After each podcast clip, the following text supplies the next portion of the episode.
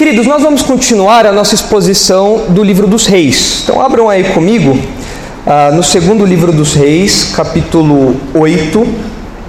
Acho que tem a projeção aí também. Obrigado, Dani, pelo esboço aí. Os irmãos veem aí o trecho que nós vamos estudar hoje. É o capítulo 8 de 2 Reis, versículos 25 a 29. Que, que, assim como aconteceu na última exposição que nós tivemos, os irmãos devem se lembrar há um relato paralelo no livro de Crônicas. O livro de Crônicas foi escrito bem depois do livro de Reis, mas ele contém alguns detalhes adicionais da mesma narrativa. Então a gente ah, é muito beneficiado por isso, porque o que nós não encontramos de informação em um relato, porque não era o propósito do autor, não era o propósito ali ah, para aquele, aquele tema que ele está tratando, nós encontramos detalhes adicionais no livro de crônicas. Então é por isso que nós fazemos essa jornada paralela. Então o relato que nós vamos estudar está em 2 Reis 8, 25 a 29 e em 2 Crônicas 22, de 1 a 6. Então você vai deixar seu dedo marcado aí na Bíblia, porque a gente vai seguir por esses dois textos. Ah, e a nossa mensagem central, como apresentada aí, é uma mensagem central repetida, porque o pastor teve preguiça, e não, não é por causa disso não, é porque o texto ele tem o propósito de mostrar uma sequência. É a mesma lição apresentada em duas partes, por assim dizer. Então a primeira parte, que foi onde nós apresentamos essa mensagem central, foi no reinado do pai de Acasias. Nós vamos estudar o reinado de Acasias, tá ali, ó, duas influências mortais na vida de Acasias. Acasias é o nome do rei, que nós vamos estudar agora. Ele é rei de Judá. E o pai de Acasias era o Georão. E o Georão, ele teve essa mesma mensagem central aí. O reinado dele, quando nós estudamos o reinado dele, no trecho anterior ao que nós entramos aqui agora, a mensagem central era essa: a deterioração espiritual é acentuada pela influência direta dos incrédulos. Essa é uma, é uma mensagem que fica muito clara nesse, nesse bloco todo de Georão e de Acasias. É uma, é uma mensagem que é apresentada tanto pelo autor de Reis como pelo autor de Crônicas para mostrar que a intimidade entre Israel e Judá custou muito caro para o reino do sul, custou muito caro para Judá, ao ponto da dinastia de Davi, da linhagem davídica ser quase exterminada. Então foi um preço muito alto. E os seus irmãos já sabem, o reino do norte, o reino de Israel, é um reino que só teve reis ímpios, só teve reis pagãos. No reino do sul, um ou outro se salvava. Tá? E a proximidade dos dois reinos fez com que o reino do sul, que tinha um ou outro que se dava bem ali, um outro que era fiel a Deus, essa proximidade com o reino do norte fez com que o reino do sul degringolasse, fez com que o reino do sul caísse em pecado, idolatria, a adoração a Baal, igualzinho o reino do norte. Então o que o texto quer mostrar, o que o autor quer mostrar, é que a proximidade do povo santo de Deus, dos fiéis a Deus, com os ímpios, nunca dá certo a intimidade, a proximidade, a amizade, laços estreitos, alianças entre os crentes e os incrédulos nunca acaba bem, nunca acabam bem. Essas coisas nunca dão certo. Então é isso que o autor quer enfatizar, mostrar como o reino do sul foi corrompido pelo reino do norte. Como a gente sempre diz, nunca é o o incrédulo que sobe ao nível do crente numa aliança, numa amizade desse tipo. É sempre o crente que desce ao nível do incrédulo. É sempre assim que funciona. E essa história, esse bloco todo é muito caricato. É muito didático o modo como isso é apresentado aqui. E como eu disse para vocês, o reinado de Acasias ele é visto como uma continua, continuação do reinado do pai. Então a gente está focando nessa, nessa história aí de pai e filho porque é o que é a mesma lição que é apresentada nos dois, é uma lição em duas partes. E olhando para o reinado de Acasias, que nós não, vamos, nós não vamos terminar o reinado de Acasias hoje. Por quê? O livro dos reis, ele mostra o reinado de Acasias, ele conta o reinado de Acasias, depois vem um pequeno parênteses ali no relato, e depois nós temos a morte de Acasias. Mas é tudo muito próximo, mas a gente não vai ver a morte dele hoje em detalhes. Eu vou mencionar para os irmãos, mas nós não vamos ver em detalhes. Mas, de modo geral, o balanço do reinado de Acasias está resumido aí, em duas influências mortais na vida de Acasias. Quais foram as suas influências mortais? A sua mãe, e nós já conhecemos essa mulher aí, a Atalia, já conhecemos ela terrível, a uma, a, uma Jezabel 2.0, uma mulher que só destruiu a vida do marido e agora vai destruir a vida do filho também. E a outra influência é o tio, o tio Jorão. Então, você percebe aí que na vida de Acasias as influências mortais são influências familiares, o que surpreende um pouco, porque você fala, poxa, família, família é tudo de bom, família só tem gente boa, família, aqueles são os parentes que só querem o seu bem, nenhum parente quer o seu mal. Onde você já viu a mãe querer o mal do filho? Onde você já viu o titio que levava brinquedo lá no aniversário, dava presente ali? Onde você viu o titio querer o mal do sobrinho? Pois é. Quando nós falamos de relacionamentos com ímpios, não tem pai, não tem mãe, não tem tio, não tem tia. A influência é mortal quando você segue o conselho ímpio dessas pessoas. Então, a proximidade, esses laços familiares de Acasias com a sua mãe e com seu tio, mostram que, de fato, qualquer nível de aproximação com incrédulos é complicado, é mortal, é muito perigoso. Então vamos olhar aí para o texto para a gente perceber esses detalhes todos aí. Vamos começar olhando aí o relato do livro dos reis. Então, é, segundo Reis 8, versículo 25. Eu vou ler aqui esse primeiro, esse primeiro é, bloco, que vai do 25 ao 27. Versículo 25 ao 27, que mostra essa primeira influência mortal na vida de Acasias, que é sua mãe. Ok? Então vamos ver aí a influência dessa mulher na vida de Acasias. Olha só o que diz aí, segundo Reis 8, 25. No 12 ano de Jorão, filho de Acabe, rei de Israel, começou a reinar Acasias, filho de Jeorão, rei de Judá. Nós já estudamos Jeorão, o reinado dele. O reinado dele acabou, ele morreu, agora vem o Acasias. Era Acasias de 22 anos de idade quando começou a reinar e reinou um ano em Jerusalém. Sua mãe, filha de Honre, rei de Israel, chamava-se Atalia. Ele andou no caminho da casa de Acabe e fez o que era mal perante o Senhor, como a casa de Acabe, porque era genro da casa de Acabe. Uma notinha aqui, a de tradução, talvez, talvez na sua Bíblia, se a sua Bíblia é NVI ou NVT, no lugar de genro da casa de Acabe, está que ele casou-se com uma mulher dessa família. É assim que está, não é? Ah, porque a palavrinha aqui, que na minha, na minha tradução está como genro, ela, ela pode ser traduzida como genro mesmo, que dá a ideia de alguém que se casou com uma pessoa dessa família. Só que essa palavra, ela também pode significar ah, um parente é, que se, a, pessoas que se tornaram parentes por causa de um casamento, mas não necessariamente o casamento da pessoa. Por exemplo, como que o Acasias era parente da família de Acabe? Porque o pai dele casou com alguém da família de Acabe, como o texto acabou de dizer aqui. Essa Talia era da descendência de Acabe, era filha de Acabe. Então, o Acasias ele era parente por tabela, ele tinha proximidade com a família do Acabe por tabela, porque seus pais se juntaram lá atrás e ele era filho dessa família e descendente disso. Então, a gente não sabe exatamente se ele se casou realmente com uma mulher dessa família, sendo genro ali, o que acentuaria ainda mais a impiedade ou afastamento dele ah, dos caminhos de Deus, porque ele se uniu com uma, eh, uma a, a família pagã, com uma família idólatra, ele já era descendente de uma família idólatra, e ele vai lá ainda casa com uma outra pessoa dessa família também, acentuando esse comprometimento. Mas pode ser que o texto esteja falando que ele tinha uma proximidade muito grande porque ele tinha vínculos familiares, ele era um parente com essa família. Então, de qualquer modo, o texto quer mostrar uma intimidade, uma proximidade. Seja porque ele casou, seja porque ele era parente por conta do que seus pais, da união dos seus pais, do, do, das relações familiares dos seus pais. Se os irmãos se lembrarem, e eu sei que é, é, difícil exigir que os irmãos se lembrem disso, porque essa árvore genealógica é um tanto quanto confusa, mas se os irmãos se lembrarem daquela imagem que eu passei lá atrás, eu, na verdade eu não vou exigir que vocês se lembrem, eu trouxe a imagem de novo. Então, é, Daniel, põe aí por favor, porque eu sei que é, é, um pouco demais exigir que vocês se lembrem disso. Né? Acho que a última exposição disso, acho que nós trabalhamos isso em. Ah, acho que foi em setembro, outubro do ano passado, não dá, não dá para lembrar, né? Então, eu trouxe a imagem aí para ficar mais fácil. Então não precisa forçar sua memória, mas você tem que lembrar pelo menos um pouquinho, algumas informações de cada um.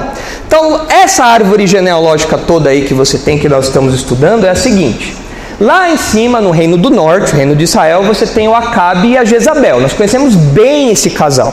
Nós começamos a nossa jornada no livro dos reis por essa, essa família durante o ministério de Elias. Então Acabe era um rei mau, era um rei ímpio, terrível, e Jezabel era uma esposa terrível também, pagã e idólatra. Eles dois tiveram pelo menos três filhos aí que ganham destaque na história dos reis. Acasias, que reinou dois anos apenas e logo morreu, era um rei muito fraco, morreu, doente. Jorão, que é ah, o, o, rei que nós estamos estudando agora, do período que nós estamos estudando agora, e a uma moça Atalia, que é a irmã aí dessa, dessa dinastia aí, né, do Acasias do Jorão. Do outro lado, no reino do sul, reino de Judá, você tem o Josafá, que foi um bom rei. Vocês devem se lembrar do Josafá. Ele fez reformas boas, ele era temente a Deus, mas ele deu uma mancada. Qual foi a mancada do Josafá? Fazer uma aliança com o Acabe. E para selar essa aliança, o que, que ele fez? Ó, vamos pegar o meu filho e dar em casamento para sua filha. Aí ah, a gente vai, vai celebrar a Páscoa junto, olha que bênção. E aí eles juntaram as famílias então. A Thalia casou com Georão. E, como a gente já viu, Georão foi um mau rei por influência de quem? Da Thalia. Ele abandonou Josafá, esqueceu Josafá, Josafá passado. Quem vive de passado é museu. Agora eu vou seguir a família de Acabe aqui, minha esposa, ela vai me aconselhar. E foi um rei mau. O Georão e a Thalia tiveram um filho que se chama Acasias. Então essa é a árvore genealógica aí. Onde nós estamos agora? Nós estamos ali no Acasias, certo? Então os irmãos vão ver que vai aparecer um Jorão aqui na história. Que Jorão é esse? É o tio do Acasias, irmão ali do, da mãe dele, da Atalia, certo? Entenderam essa relação de grande família? Entenderam? Ok. Família bem bagunçada essa, né? Família para você não seguir em nada o exemplo dela. Cronologicamente, os irmãos devem se lembrar também que nós temos uma linha do tempo. Onde nós estamos aí agora? Então você tem ali a linha do reino dividido, acima em azul o reino do norte, Israel, e abaixo em verde o reino do sul, Judá.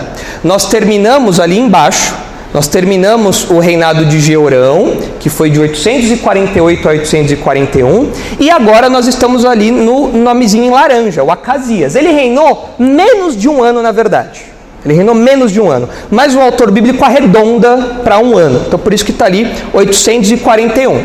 E enquanto ele era rei no sul, no norte o Jorão era rei.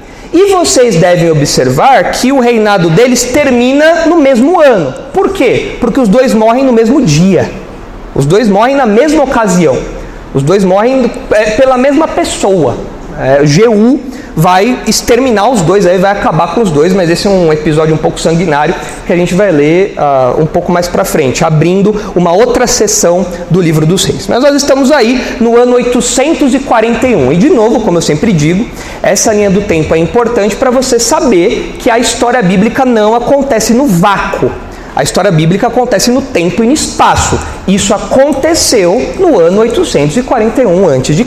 Então nós estamos voltando no tempo e vendo ali os bastidores de toda essa dinastia, toda essa briga familiar que vai acontecer ali pelos próximos capítulos, certo? Então, ah, estamos ali no reinado de Acasias. Muito bem. No relato dos reis aqui, nós não vemos nenhum detalhe muito diferente do que que chama muito a nossa atenção pelo que nós lemos aqui agora. A não sei esse detalhezinho aí da família, que nós vemos essa proximidade de Acasias com a família de Acabe. Mas agora, pulem para o livro de Crônicas. Vamos ver o relato de Crônicas agora. Olhando ainda para a influência da mãe de Acasias sobre ele, da Thalia. Segundo Crônicas 22, capítulo 1. Segundo Crônicas capítulo 22, versículo 1. Olha só o que diz aí. Crônicas dá alguns detalhes adicionais para nós de como foi essa transição. Essa coisa de governo de transição é sempre uma tragédia. Né? A gente sabe muito bem disso. Né? Governo de transição sempre, sempre tem uns, um, umas treta ali para resolver. Né? Aqui, quem fez o governo de transição foi o próprio povo porque é, o, o, jeito que o Georão morreu, ele não deixou a casa pronta. Então o povo teve que resolver a situação. Olha só o que acontece. Segundo, segundo Crônicas a 22, 1. Deixa eu abrir aqui também. Olha só. Os moradores de Jerusalém, em lugar de Georão, fizeram rei a Acasias, seu filho mais moço. Notem que a, a, o que o texto está falando aqui é que Georão não deixou o filho, não deixou um sucessor pronto. Georão não deixou um rei já engatilhado para quando ele morresse. O próprio povo viu que o Georão morreu e teve que fazer alguma coisa ali às pressas, pegou lá o rei e falou: Ó, você vai ser o rei aqui agora. Por que isso aconteceu? O texto dá a explicação. Porque a tropa que viera com os arábios ao arraial tinha matado todos os mais velhos. Assim reinou Acasias, filho de Jeorão, rei de Judá. Se os irmãos olharem aí o capítulo 21, que nós já estudamos, nos versículos 16 e 17 é, é narrado para nós como foi essa invasão dos arábios e o que aconteceu. De modo que só sobrou Acasias, que era o filho mais moço. Não era normal o filho mais moço reinar. Quem reinava? O filho mais velho, não o filho mais moço. Mas só sobrou Acasias. Por que só sobrou Acasias, que era, o, que era o caçula? O texto diz, capítulo 21, versículo 16: Despertou, pois, o Senhor contra Georão o ânimo dos filisteus e dos arábios que estão do lado dos etíopes. Estes subiram a Judá, deram contra ele e levaram todos os bens que se acharam na casa do rei, como também a seus filhos e as suas mulheres, de modo que não lhes deixaram filho algum, senão Jeoacás, o mais moço deles. Quem é esse Jeoacás? É o Acasias, um outro nome para o Acasias. Então, Jeoacás e Acasias é a mesma pessoa. É o filho mais moço aqui. Só ele sobrou. E aí o povo, depois da morte de Georão, vocês devem se lembrar que Georão morre de um jeito muito feio. Ele morre com as suas entranhas saindo, uma enfermidade incurável. É uma, uma coisa que se prolonga, um sofrimento terrível ali. Ah, quando o, o, o, o Georão morre, o povo fala, e agora? Quem que vai nos, nos governar aqui? O Georão bateu as botas e não deixou ninguém no lugar. Todos os filhos do Georão morreram, a não ser o Acasias. O povo não teve muita alternativa. Se só tem tu, vai tu mesmo, né? Se não tem remédio, remediado está, né? Então, colocaram lá o Acasias como rei. Então, isso mostra que o reinado de Acasias ele não contava com muito apoio do povo, não era um reinado muito ah, legítimo no sentido de ter aprovação. Não era um reinado que era esperado ou coisa do tipo. Foi o que sobrou. Então, colocaram Acasias lá ah, como rei. Eles não tiveram muitas opções. Versículo 2 de 2 Crônicas 22 continua.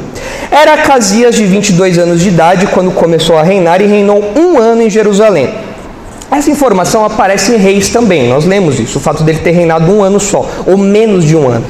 O fato desse reinado ser curto é uma expressão de juízo de Deus, porque a, a, a, a impiedade dos reis de Israel fez, faz com que os reinados sejam muito, muito curtos e as dinastias fiquem brigando.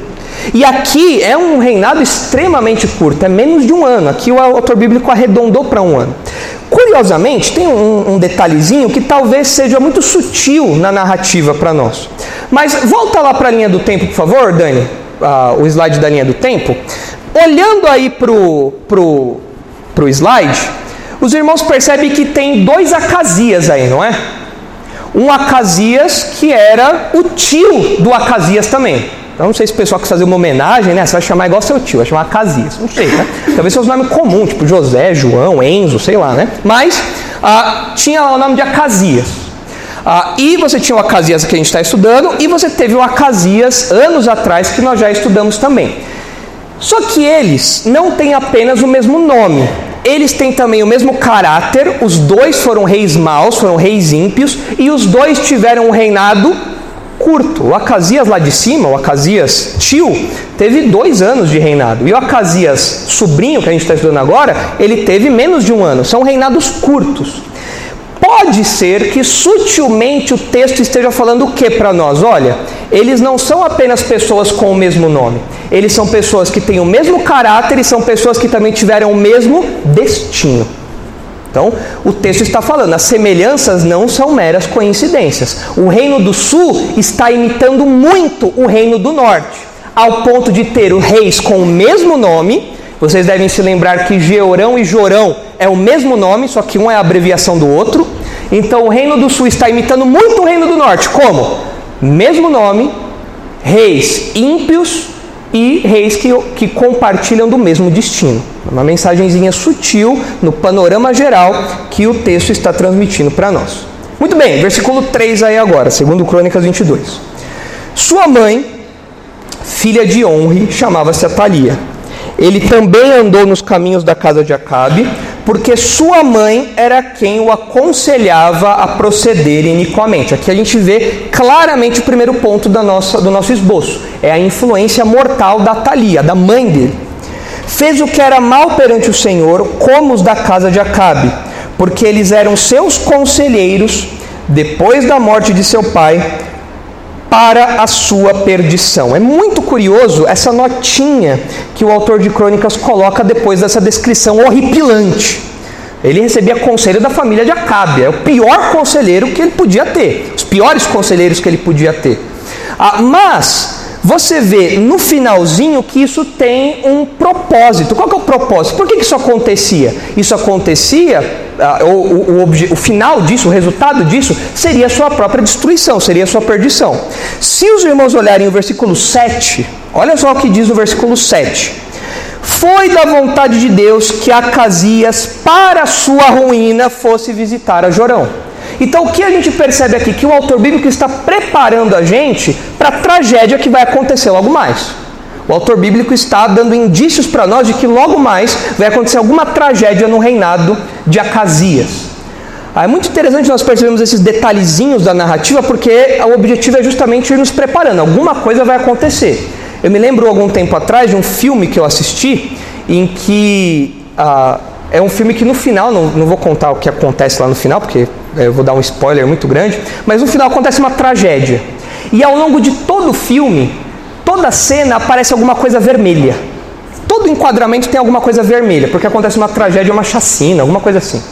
E toda cena tem alguma coisa vermelha. E você percebe isso quando você é, revê o filme depois com mais detalhes, né? Mas que que o, por que, que o diretor faz isso? Porque ele vai nos preparando, meio que sem a gente perceber, para alguma tragédia que vai acontecer, alguma coisa que vai estar é, tá relacionada aí a sangue, alguma, alguma coisa vermelha. Né? Aqui o autor vai nos preparando para alguma coisa que vai acontecer também. Ele vai dando indícios. Olha, o Acasias tem o mesmo nome lá do tio, o Acasias é parente da família de Acabe, o Acasias é muito próximo do Jorão, e o texto fala que isso tudo acontece para a sua perdição. Isso acontece para a sua ruína. Ou seja, o fim do ímpio é um fim inevitável.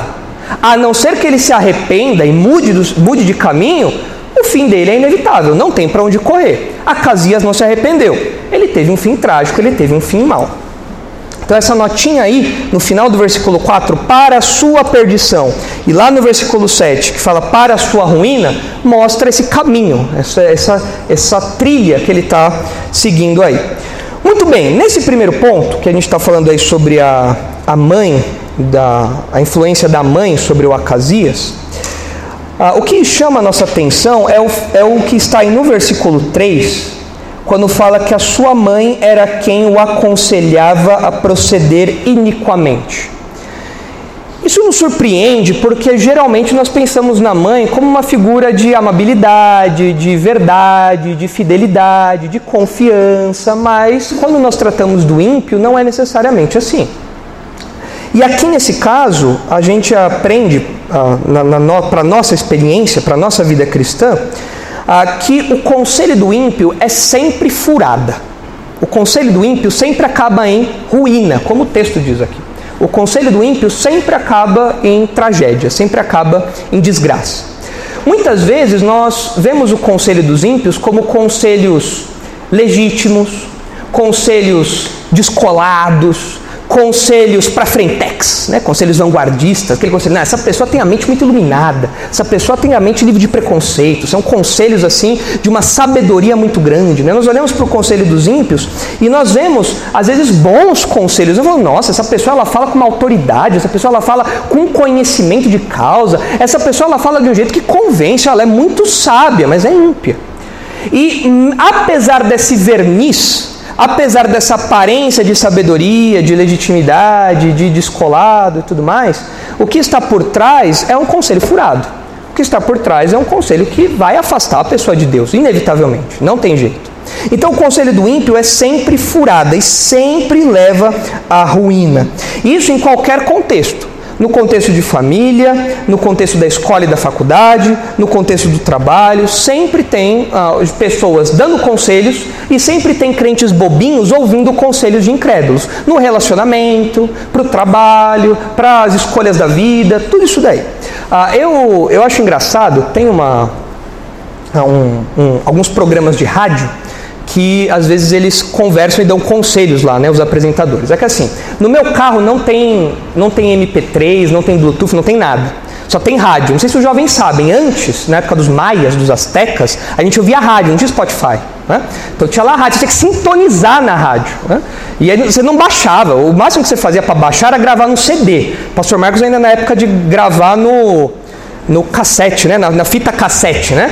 No, o download era assim, você não podia ficar apagando, não. Era um download só por fita cassete. Tem algumas regraváveis, né ou não? Todas eram regraváveis, né? Eram CDs que alguns eram regraváveis e outros não. Mas era assim o Spotify da época, não sei se os jovens sabem, né? Mas no meu carro não tem nada disso, só tem rádio e CD, só. É arcaico, é dos Flintstones, o, o, o aparelho de som lá. E às vezes, você está no trânsito de São Paulo, alguma coisa, você vai, vou ouvir alguma coisa. Aí você sintoniza lá algumas rádios lá e vai ouvindo. É uma tragédia, porque é, música brasileira contemporânea, meu Deus, é triste, né? Então você tenta salvar alguma coisa ali ou outra, né? Foge do sertanejo universitário, foge do pagode, foge do funk, e o que sobra é uma musiquinha de rock ou outra aqui a colar, né? Mas tudo bem. E aí, às vezes, a gente está lá no carro, eu e a Isabela, e começa o programa de, de bate-papo. Então a pessoa manda áudio de WhatsApp, a pessoa liga lá e começa a falar. E todo programa tem um tema. Então hoje o tema é finanças, hoje o tema é relacionamentos, hoje o tema é não sei o que. E eu fico abobalhado, eu e Isabela, a gente, a gente dá risada de ver como as pessoas dão peso para a palavra dos apresentadores. Tem alguns programas que o apresentador não sabe nem falar direito, ele é todo malandrão e tal, aquela coisa, e o pessoal fala: é isso aí, tá certo mesmo, esse conselho é bom, vou seguir isso daí. E o, o, o apresentador, você vê que ele tem uma vida super torta. Eu, eu, eu, vez e outra que eu ouço o programa, ah, eu decorei algumas informações. Tinha um apresentador que ele, algumas semanas antes, ele falava o seguinte: não, porque eu vou casar agora, eu encontrei a minha, minha cara metade. Acho que era o segundo ou terceiro casamento dele já. Isso daí ele falou que ia casar. Duas semanas depois ele estava dando conselho para as pessoas sobre não casar, porque ele já não ia mais casar. E aí as pessoas da rádio ouvem aquilo e falam: Quer saber? É isso aí mesmo. Eu vou fazer isso para minha vida. Ele falou, ele, ele, é da rádio, ele é uma autoridade, ele, ele, ele tem conhecimento da vida. Essa dupla, esses âncoras aí, esses radialistas que estão falando, eles têm conhecimento de causa. Eu vou ouvir o que eles estão falando. E vai lá e ouve o que ah, o conselho que essas pessoas dão. Triste, mas é o que acontece. Quando não, os, os, os crentes, é, bobinhos que são, é, é, imaturos que são, ouvem conselhos da cultura popular. Não precisa ir na rádio. Você ouve, a música, você ouve o conselho do Zezé de Camargo, você ouve o conselho do Fábio Júnior, você ouve o conselho do MC alguma coisa. E tem crente que ouve isso e fala: Não quer saber? É verdade, olha, isso que essa música falou me libertou. Nunca tinha parado para pensar nisso. É verdade, se tal pessoa não me ama, eu vou amar outro. Ah, você fala, mas da onde você tirou isso? Não, é porque eu ouvi isso e me libertou. Aí sabe quando você pega no pulo? Pastor pega essas coisas no pulo, não tem jeito. Sabe onde você pega no pulo que crente está absorvendo conselhos dos ímpios? No Instagram. É. Sabe por quê? Porque o que, que faz no Instagram? A pessoa vai lá, posta uma fotinha, o que, que é a legenda? É o trechinho da música. Se você não me amou, vou buscar outro. Ah, e, e, e, posta ali. Aí o pastor fala: Peguei. É assim ou não é? Sr. Thomas? Opa. Sr. Marcos? É assim? A gente pega, pega no pulo. Ué. Por que, que essa legenda? Ninguém posta nada aleatoriamente. A pessoa vai lá e posta ali: Peguei. Tá pegando o conselho do mundo. Tá pegando o conselho de Atalia, tá pegando conselho de radialista, tá pegando conselho da cultura popular. Quando não, pega conselho do Instagram mesmo. Aí é pior ainda, né?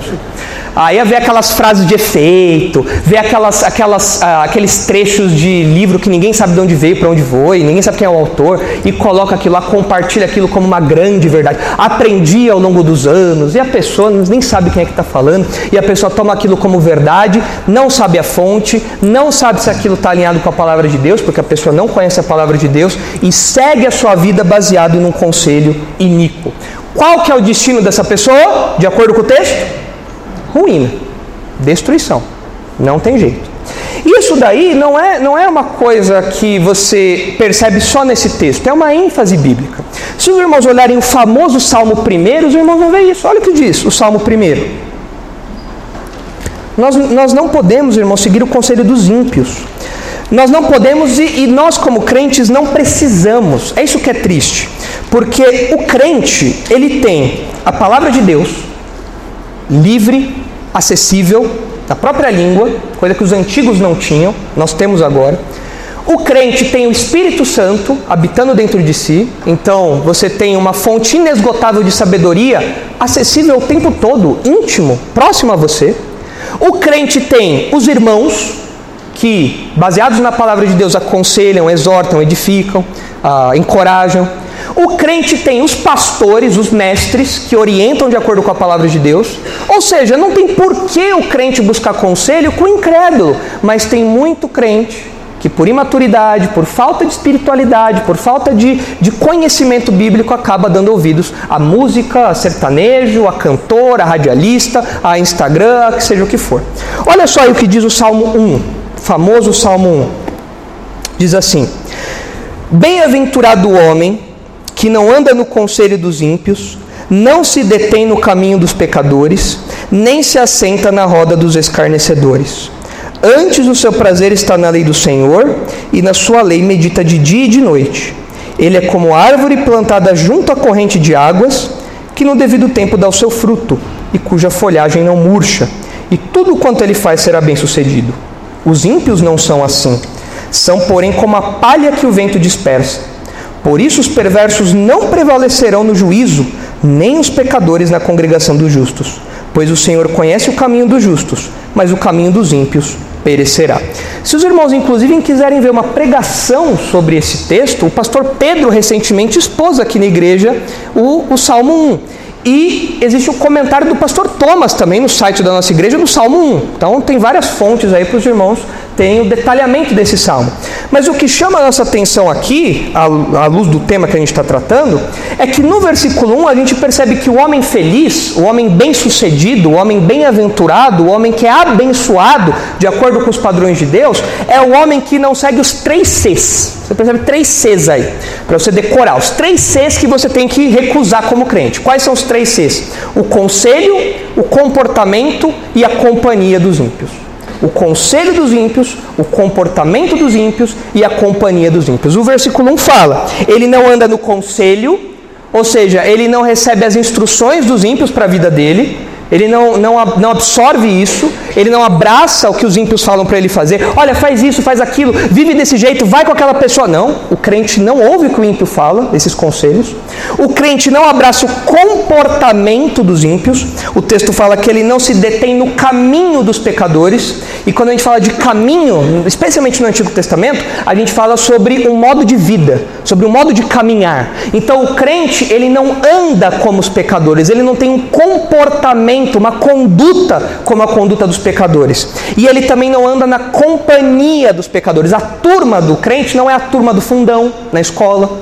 A turma do crente não é a turma do pessoal que sai para beber na faculdade.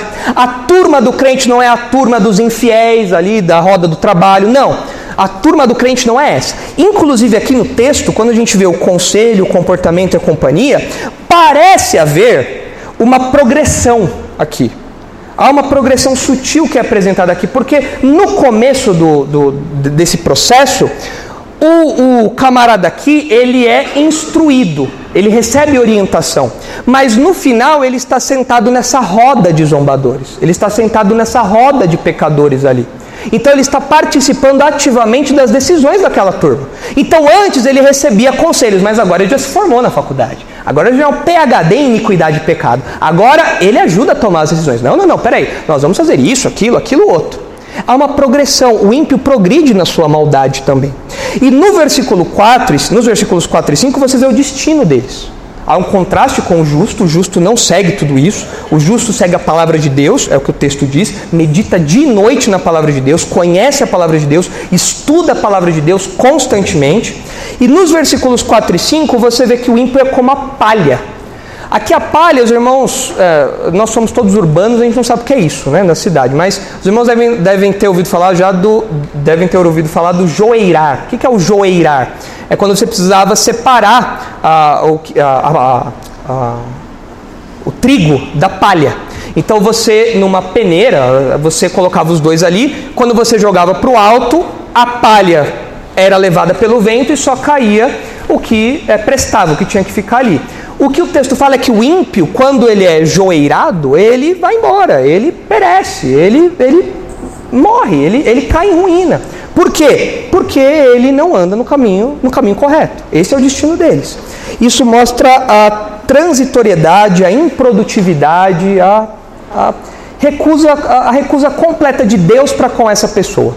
E é exatamente o que acontece com Acasias. É exatamente o que acontece com ele. Alguém que foi improdutivo, transitório, reinou menos de um ano e foi assim receber o juízo de Deus. Então é muito triste a gente perceber o que aconteceu com Acasias. Agora, o, o Salmo 1 mostra o ímpio e o justo.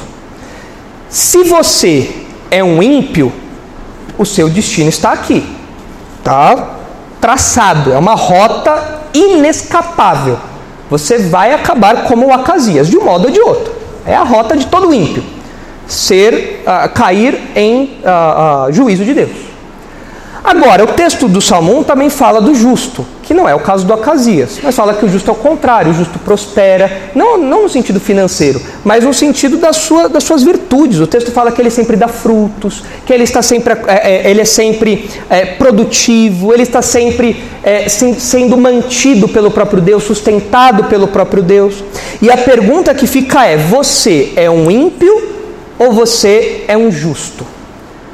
Se você for um ímpio, o seu destino é a, a, a completa destruição pela eternidade. É isso que a palavra de Deus diz, é o juízo de Deus. Agora, se você é um justo, o seu destino é a vida eterna, ao lado de Deus. É paz eterna, vida eterna, gozo eterno. Então você tem que se avaliar e falar: peraí, eu estou seguindo o caminho de Acasias, sendo aconselhado pela sua mãe iníqua, ou estou seguindo o conselho do justo do Salmo 1, ah, pela, orientado pela palavra de Deus? Se você não creu em Jesus ainda como seu Salvador, se você não teve a sua mente regenerada para que você possa abandonar os caminhos da casa de Acabe, do seu coração, se você não fez isso ainda, você é um ímpio. Você é um ímpio e seu destino está aqui.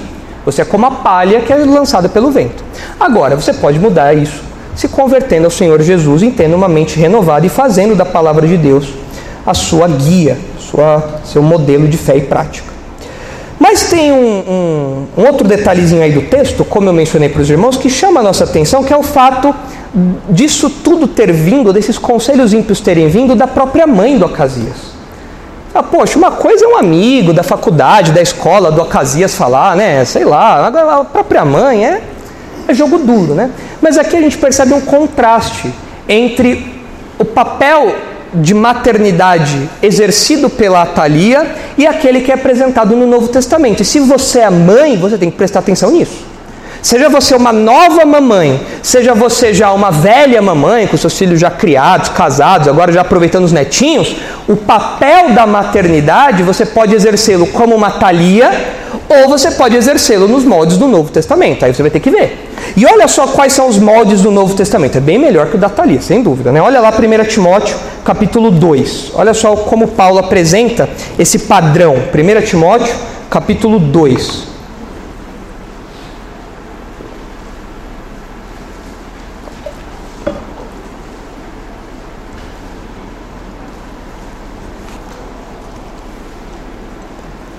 1 Timóteo 2, 11. A mulher aprende em silêncio com toda submissão. Paulo está falando sobre o exercício aqui do, do, da liderança, do ensino no culto público. Ele fala que a mulher não deve ensinar no culto público. A mulher aprende em silêncio com toda submissão. E não permito que a mulher ensine, nem exerça autoridade de homem, esteja, porém, em silêncio. Porque primeiro foi formado Adão e depois Eva. E Adão não foi iludido, mas a mulher, sendo enganada, caiu em transgressão. Então, Paulo dá aqui dois fundamentos para essa ordem dele. Ele fala que, em primeiro lugar, há um fundamento, de, um fundamento na ordem da criação, Adão foi formado primeiro, então ele é o líder, logo ele deve exercer, o homem deve exercer papel de liderança, não a mulher. E na narrativa de Gênesis 3, no, na queda do homem, a mulher foi iludida e levou o homem a cair também. Ainda que o homem fosse responsável, pelo casal, pela humanidade, a mulher teve um papel decisivo nessa história. Então, Paulo dá esses dois argumentos aí. Mas o versículo 15 é, apresenta uma forma da mulher, de algum modo, reverter essa, essa tristeza, essa tragédia. O texto fala: Todavia, será preservada, a mulher será preservada através de sua missão de mãe. Talvez algumas versões tragam ela será salva por meio da sua missão de mãe. É claro que o texto aí não está falando sobre salvação espiritual. Ah, toda mulher que é mãe automaticamente entra para o céu. Não, a Thalia não vai estar no céu, te garanto. Tá? É, não é o caso. Jezabel, muito menos também. Não tem nenhum relato dela se arrependendo. O simples fato delas serem mães não garante o passaporte para o céu. Então não é isso que o texto está falando. O que o texto quer dizer aqui é sobre uma, uma salvação ou uma reversão funcional da coisa. Quando a mulher agiu lá no Éden, foi só desgraça. Mas agora, como que ela pode reverter isso? Como que ela pode mudar isso? Como que ela pode reverter essa função que lá atrás foi tão desgraçada? O papel dela foi, foi lançado na lama. Como que isso pode ser revertido? Onde ela pode exercer a orientação, o ensino, de modo diferente do que aconteceu lá com Eva? O texto fala: ela será preservada através da sua missão de mãe. Mas o texto fala como essa missão de mãe tem que ser exercida. E aqui é o modelo de maternidade do Novo Testamento, que as mamães aqui têm que estar atentas. Quais são as características dessa missão maternal?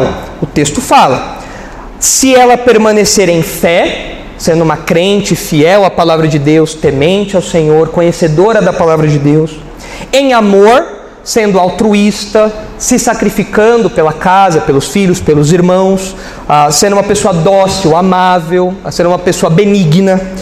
Santificação, sendo uma mãe que zela pela pureza do lar, pela pureza pessoal, lutando contra os próprios pecados. Ah, eu sou muito brava, eu sou muito irada, eu sou muito é, respondona, sou muito insubmissa. A mãe, a mãe cristã, ela zela pela própria santidade, ela combate esses pecados na sua vida pessoal, de modo que os filhos olham para ela e veem a santificação, veem o zelo que ela tem por uma vida de santidade. O marido vê isso também. Ah, e isso se espelha, é claro, na vida de santidade dos filhos também, do lar como um todo. E a última marca é o bom senso, é o equilíbrio. É a mulher que tem a mente no lugar, é uma mulher que tem um, um, um, equilíbrio no modo como ela se veste, no modo como ela pensa, no modo como ela fala, no modo como ela trata as pessoas. É uma pessoa equilibrada, é uma pessoa sensata, é uma pessoa sempre temperada, que sabe ali como se comportar ah, em cada situação. Esse é o modelo de maternidade do Novo Testamento. A gente, a gente percebe ah, que no Novo Testamento tem algumas mães que eram mães fiéis a Deus. Por exemplo, Maria. Maria era uma mãe exemplar, uma mãe fiel a Deus. Mas, olhando para o próprio Timóteo, eu acho que quando Paulo escreveu isso na primeira carta para Timóteo, eu acho que Timóteo lembrou de uma outra mãe. Que mãe ele lembrou? A mãe dele. Olha só o que diz 2 Timóteo, capítulo 1. Só vira aí a página da sua Bíblia, uma ou duas páginas, você vai chegar em 2 Timóteo 1. Olha o que Paulo fala para Timóteo, 2 Timóteo 1,4. Olha só. Lembrado das tuas lágrimas, estou ansioso para ver-te, para que eu transborde de alegria. Pela recordação que guardo de tua fé, sem fingimento, a mesma que primeiramente habitou em tua avó Lloyd em tua mãe, Eunice. Então, olha só, você tem dois modelos para seguir. Você pode, você pode ser uma mamãe uma mamãe Atalia, ou você pode ser uma mamãe Eunice. Então, na sua, no seu epitáfio, na sua lápide, vai estar lá mamãe Atalia ou mamãe Eunice. E, consequentemente, você vai ser uma vovó Atalia ou uma vovó Eunice também. Ou uma vovó Lloyd aqui no caso, né? Vovó Lloyd é uma coisa meio feia, né? Lloyd, a gente lembra Debbie Lloyd, né? Não, mas na época era o nome normal, né? Lloyd. Se você quiser dar ao seu filho o nome de Lloyd, né? Tem um teólogo famoso, Martin Lloyd Jones, né? Mas não é esse Lloyd aqui não, é outra, é outra coisa. Mas olha agora o capítulo 3. Olha o capítulo 3, versículo 15. Olha só como a gente percebe na vida de Timóteo, esse jovem pastor, ah, que Paulo conhecia a família de Timóteo, o contexto ali de Timóteo. Olha só como a gente percebe que a mamãe Lloyd, a vovó Lloyd e a mamãe Eunice foram decisivas na vida do jovem Timóteo. Olha só o que diz aí o capítulo 3, versículo 15. Ah, você, Timóteo, desde a infância sabes as sagradas letras. Quem foi que ensinou desde a infância as sagradas letras para o pequeno Timóteo? Quem era, quem era que cantarolava as musiquinhas bíblicas ali para o Timóteo? Quem é que falava ali no berço quando o Timóteo estava chorando, ficava lá, fazia o Timóteo ninar e falava do Evangelho, falava da palavra de Deus? Quem é que fazia isso? A mamãe Eunice, a vovó Lloyd. Então você tem um contraste muito grande entre a Thalia e a Eunice. E as mamães que estão aqui têm que ver se você é uma mamãe Atalia ou se você é uma mamãe Eunice. Se você for uma mamãe Atalia, parabéns, você está destruindo a vida do seu filho. Seu filho vai acabar como Acasias. Se você é uma mamãe Eunice, Deus te dê força para que você continue assim, para que o seu filho seja um Timóteo. Pela graça de Deus, é claro, não apenas pelo seu esforço. Mas é importante que as mamães sejam atentas a isso, porque não tem para onde fugir. Ou você vai ser uma Atalia, ou você vai ser uma Eunice. E vocês têm que avaliar, as mamães aqui têm que avaliar a quem vocês são. E os homens, especialmente os solteiros, né, quem é casado não tem mais para onde correr. Né? Você casou com uma Thalia, você é o Georão. Agora, ah, os homens solteiros, eles têm que olhar, falar, peraí, essa mulher, essa solteira aí, essa moça aí, será que ela vai ser uma mamãe Eunice ou uma mamãe Atalia? Você vê pelos conselhos que ela dá para os outros, pela forma como ela se comporta, você percebe isso. Então, os solteiros aí tem que ficar esperto. 2023, o ano do desencalhamento para muita gente aí, tem que desencalhar. Tem uns solteiros dando risada aí já. Tem que desencalhar com uma Eunice, não com uma Thalia. Pelo amor de Deus, não ah, acabe se enrolando aí, se envolvendo com uma mulher ímpia. Porque senão a, su a sua família vai sofrer com isso também. Então, muito bem, está ali a primeira influência mortal na vida de Acasias, a sua mãe, Atalia. Certo? Entenderam? Ok? Agora vamos ver a segunda influência então para a gente terminar. A segunda influência é o tio do Acasias, é o Jorão. Olha o que diz aí ah, o texto de 2 Reis 8, agora o versículo 28. 2 Reis 8, 28, olha só. Foi com Jorão, filho de Acabe, a Ramote de Leade, a peleja contra Azael, rei da Síria, e os sírios feriram Jorão. Seguinte, esse Jorão, vocês sabem, nós já vimos lá na árvore genealógica, é o tio do Acasias. Volta lá a árvore genealógica, por favor. Daniel, obrigado. Tá ali, ó. É o Acasias e o Jorão. É o tio do Acasias, filho do Acabe. Então, o Jorão, que é rei do norte, estava indo em batalha por Ramote de Leade. Ramote de Leade é uma cidade que já apareceu antes, era uma cidade fronteiriça entre Síria e Israel, era uma cidade muito disputada. E o Jorão foi lá brigar. E o sobrinho dele, o Acasias, falou: Não, tio, eu vou junto, vou junto com você pra gente brigar lá, porque dois brigam melhor que um. Então subiu lá para brigar ah, por Ramote de Leate junto com o tio. Esse Azael que aparece aí, os irmãos já tiveram contato com ele, porque nos capítulos anteriores, pouco antes aí, ah, no capítulo 8 mesmo, a partir do versículo 7, vocês veem Eliseu indo até Damasco, que era a capital da Síria, para ungir o Azael como futuro rei da Síria. E aí o Azael ah, o rei está meio doente lá, o rei da Síria, o Ben Haddad está meio doente, o Azael vai lá e sufoca o rei, bota a fronha molhada com água lá, mata o rei e ele se torna então o rei da Síria, o Azael. Esse Azael começa a brigar com Israel e eles disputam aquela cidadezinha fronteiriça ali, Ramote de Leade. Essa Ramote de Leade já apareceu outras vezes na história. Doze anos atrás, doze anos antes desse episódio aqui, o Acabe, fez uma aliança com quem para brigar por Ramote de Leade? Está ali, tá ali no slide. Quem foi contemporâneo do Acabe? O Josafá. Olha a burrada que o Josafá fez. Notem o seguinte, inclusive, o Josafá é avô de Acasias. Essa aliança que Acabe e Josafá fizeram prejudicou não apenas a geração do Josafá, prejudicou quantas gerações depois? Duas. Olha a desgraça que o Josafá fez com a família dele. Então você, que é pai, tem que se preocupar com a, com as decisões que você toma, porque você pode influenciar não só a sua geração ou a geração do seu filho, você pode desgraçar várias gerações da sua família.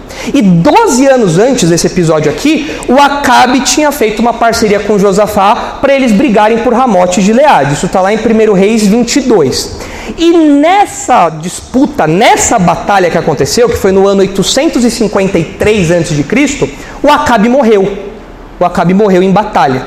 Vocês devem lembrar que o Josafá e o Acabe eles vão juntos para o campo de batalha. O, a, a, o Acabe vai disfarçado. O Josafá foge em determinado momento e aí o, o Acabe acaba morrendo porque uma flecha é disparada ali e bate no Acabe. O Acabe fica meio, meio morrendo, meio vivo ali, mas no final ele morre. Ah, e ah, ah, o juízo contra ele vem de modo muito certeiro ali, nós já estudamos essa história. Mas ele morre em Ramote de Gileade também, ou seja, é a mesma cidade, o mesmo conflito, outras gerações. A gente vê a história se repetindo. E é interessante, nesse versículo 28 aí, que a gente percebe essa aliança. Lá atrás era o Josafá e o Acabe, depois era o Acasias e o Jorão.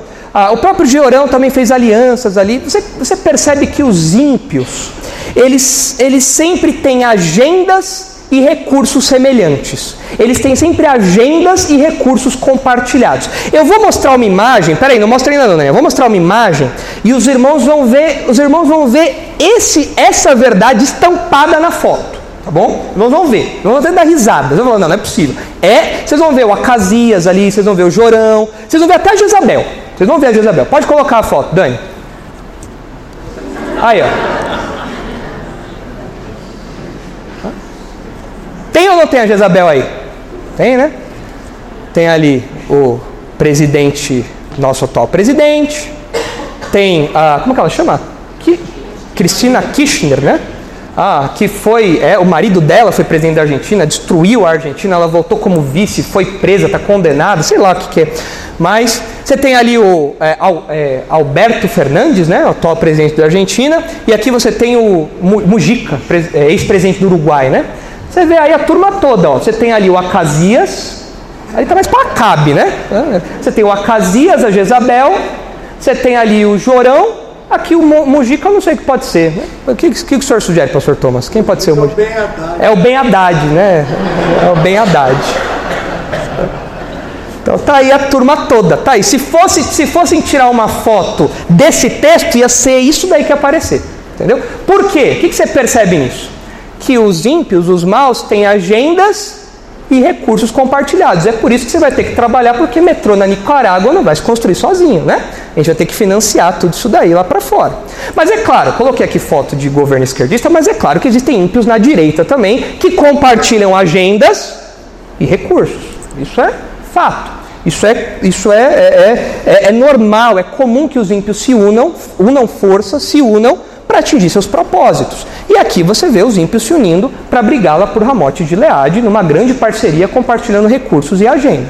Agora, o crente não pode fazer isso. O crente não pode se unir com ímpios, é isso que o texto quer mostrar.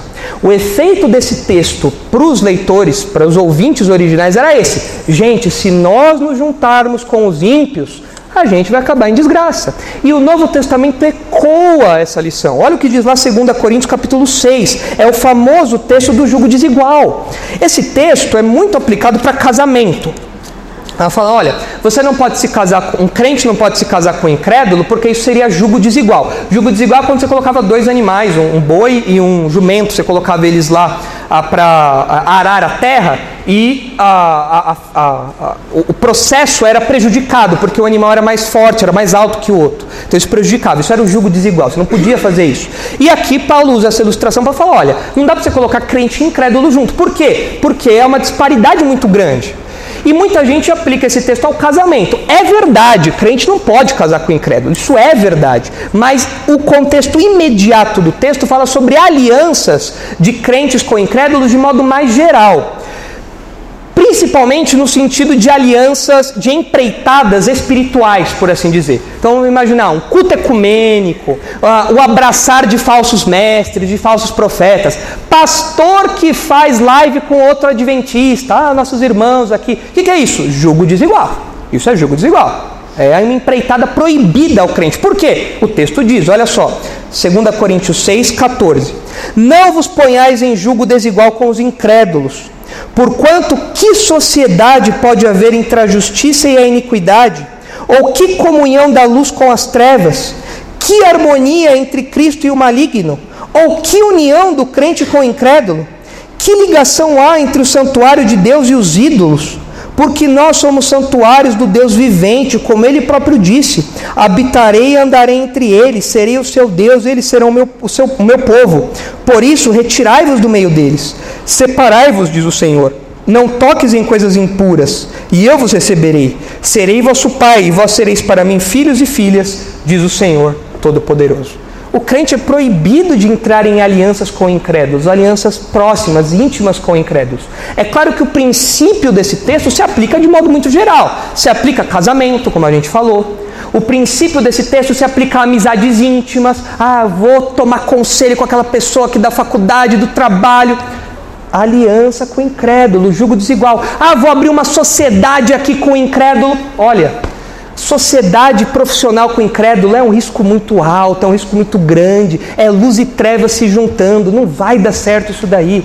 Tudo que envolve intimidade, tudo que envolve uma aliança, é complicado demais, é rejeitado pela Bíblia, é perigoso. E o testemunho do Antigo Testamento é cristalino. Não dá para fazer isso. Por quê? Porque não existe comunhão entre crente e incrédulo. Quando há esse compartilhamento de recursos, de agenda, são os incrédulos que fazem isso. Nós, como crentes, nós compartilhamos agenda, compartilhamos recursos, mas por quê? Porque nós temos uma unidade, nós temos um propósito, nós temos uma única direção, nós estamos indo para o mesmo objetivo. Agora, quando eu me junto com o incrédulo, são coisas completamente diferentes, são alvos completamente distintos, não dá para fazer isso. Mas o ímpio busca os seus semelhantes ali, eles se unem para alcançar seus objetivos. Nós, como crentes, não podemos nos alinhar com os ímpios, nós não podemos entrar em aliança íntima com eles. Muito bem, voltem agora para o texto aí, versículo 29 de 2 Reis. Então voltou o rei Jorão para Jezreel para curar-se das feridas que os sírios lhe fizeram em Ramá. Ramá é Ramote de Leade. Ah, e o Jorão ficou ferido e voltou então para Jezreel. Jezreel era, ah, ah, era uma é, um lugar onde ficava um palácio ali, onde o rei ficava, era uma capital eventual de, de Israel. A capital mesmo era Samaria, mas por vezes o rei ficava em Jezreel, num palácio é, de algumas épocas do ano ali. Quando pelejou contra Azael, rei da Síria, e desceu a Casias, filho de Jeorão, rei de Judá, para ver a João, filho de Acabe, em Jezreel, porquanto estava doente. Olha só o que aconteceu.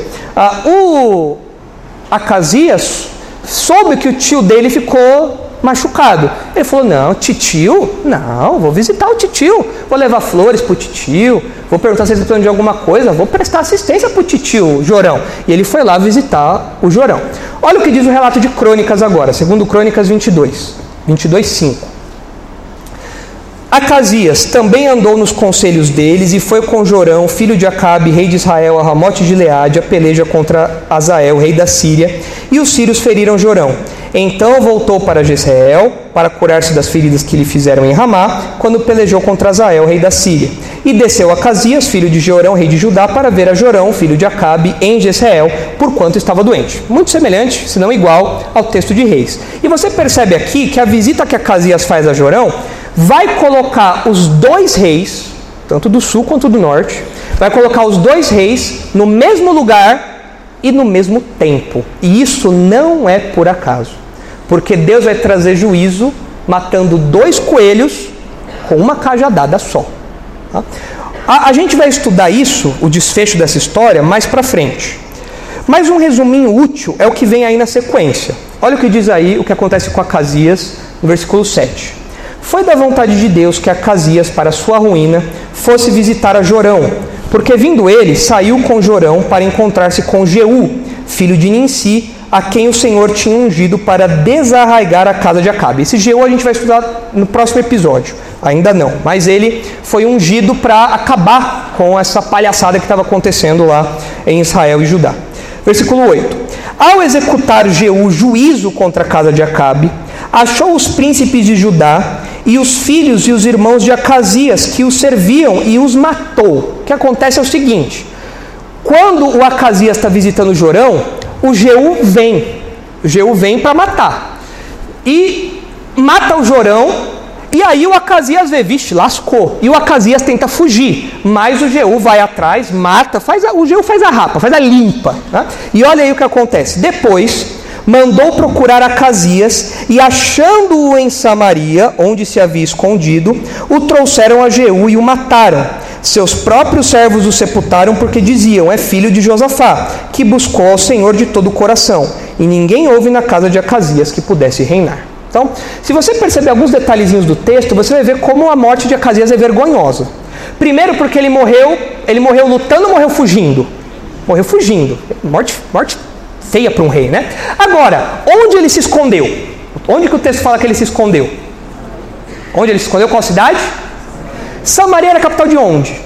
Do reino do norte. E Acasias era rei de onde? Do reino do sul. Então quer dizer que ele se escondeu na capital do outro reino. Ele teve uma morte tão indigna que ele buscou é, proteção fora da casa dele. Ele tentou se esconder ali ah, na, em Samaria, na capital do reino do norte. Não era, não era a terra dele.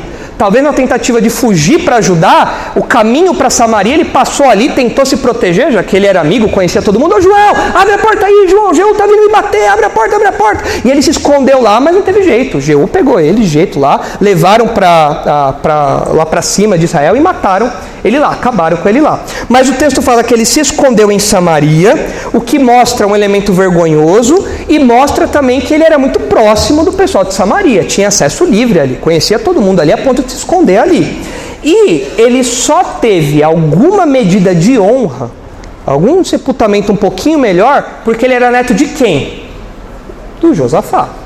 O que deu para Acasias um pouquinho de respiro na hora de morrer, de ter um, um, velório ali um pouquinho mais bonitinho, ter um sepulcro, não como o do Pelé, né, que é todo bonito lá e tal, mas um sepulcro um pouquinho melhor lá na, na, na terra dele lá, foi o fato dele ser neto de Josafá. Caso contrário, os servos não iam ter feito isso não. Porque o motivo é claramente esse: é neto de Josafá que buscou ao Senhor de todo o coração. E o texto aí no versículo 9 termina falando que ninguém houve na casa de Acasias que pudesse reinar de novo.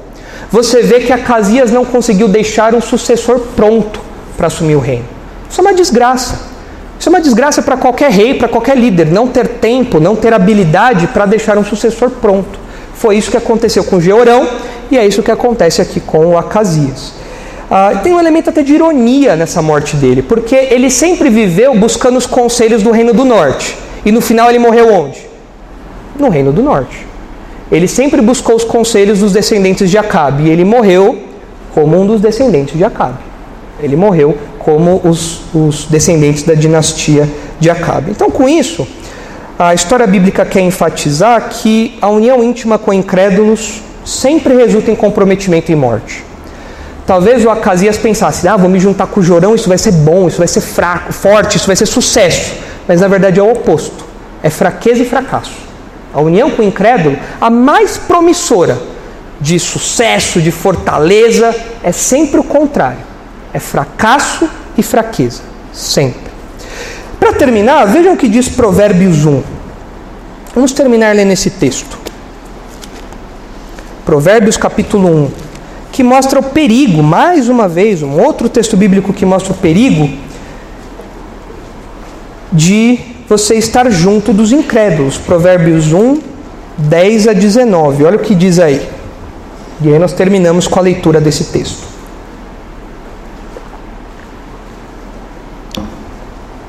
Filho meu, Provérbios 1, 10. Filho meu, se os pecadores querem seduzir-te, não o consintas. Se disserem, vem conosco, embusquemo-nos para derramar sangue, espreitemos, ainda que sem motivos inocentes. Traguemos-los vivos como o abismo e inteiros como os que descem a cova. Acharemos toda sorte de bens preciosos, encheremos de despojos a nossa casa. Lança tua sorte entre nós, teremos todos uma só bolsa. O que o autor está falando aqui é o seguinte: olha, os ímpios, meu filho, vão te convidar. Vamos lá tomar uma cervejinha com a gente. Não, vamos lá fazer uma coisa, ó, vamos lá, vamos lá acertar as contas com aquele cara lá que folgou comigo. Vamos lá comigo, vamos fazer tal coisa. Eles, o convite sempre virá. Sempre. Filho meu, não ouça esse convite dos ímpios. 15. Filho meu, não te ponhas a caminho com eles. Guarda, suas guarda das suas veredas os pés, porque os seus pés correm para o mal e se apressam a derramar sangue. Pois debalde se estende a rede à vista de qualquer ave.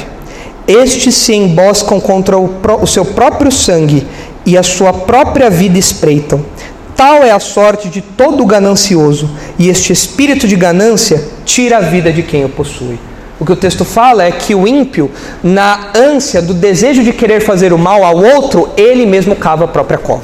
Ele mesmo programa o mal para si. O destino dele é esse, e ele mesmo vai ser ferido pela, pela, por aquele próprio mal que ele quis causar ao outro. Então, o, o filho aqui, ó, que está recebendo esse conselho, ele não deve se associar com essa, essa turma aqui. E o crente não tem, por isso que o crente não tem que se associar com o incrédulo, porque esse é o destino que a Bíblia bate várias vezes, várias vezes. É muito curioso perceber como ah, você vê, por exemplo, ah, ah, teve um tiroteio entre polícia e, e, e traficantes num baile funk. Aí sempre tem um filho de crente lá no meio, né? É, sempre tem um filho de crente no meio do baile funk que morre baleado. Ah, mas ele era tão bom, ele não era ladrão, não era nada, ele só tinha umas amizades meio estranhas. Se estava no baile funk, não era boa pessoa. Estava no lugar errado, na hora errada, com as pessoas erradas e fazendo o que era errado. Ele não estava fazendo vigília, evangelismo no baile funk. Não estava fazendo isso. Por quê? Ele estava andando com incrédulos e o destino dos incrédulos é a ruína. É isso. Ah, a culpa é da polícia. Não, não, não, não, não. Se vai ter questão policial ou não, ah, isso daí a, a, a, própria polícia resolve lá dentro deles. Mas o seu filho estava no lugar errado, na hora errada, com as pessoas erradas, fazendo o era errado. Ah, mas ele era bom. As amizades dele. a turma que ele anda. Olha isso. Você esperava o quê? O caminho dos ímpios é a destruição. E seu filho estava nesse caminho. Lamento muito, muito triste. Mas esse é o destino de todo ímpio. Seu filho compartilhou disso. Não tem como fugir. Quem anda com os ímpios compartilha o destino deles. É isso que esse texto mostra para nós, tanto na parte de Georão, pai de Acasias, como na parte de Acasias. A deterioração espiritual é acentuada pela influência direta dos incrédulos. Certo? Terminamos então essa parte, superamos isso. Na sequência, na outra ocasião, a gente vê aí o que vai acontecer. Nós vamos ver aí alguns personagens novos sendo introduzido e é uma parte um pouco mais sanguinária do livro dos reis. É uma parte um pouco mais agitada. É isso aí, cenas dos próximos capítulos.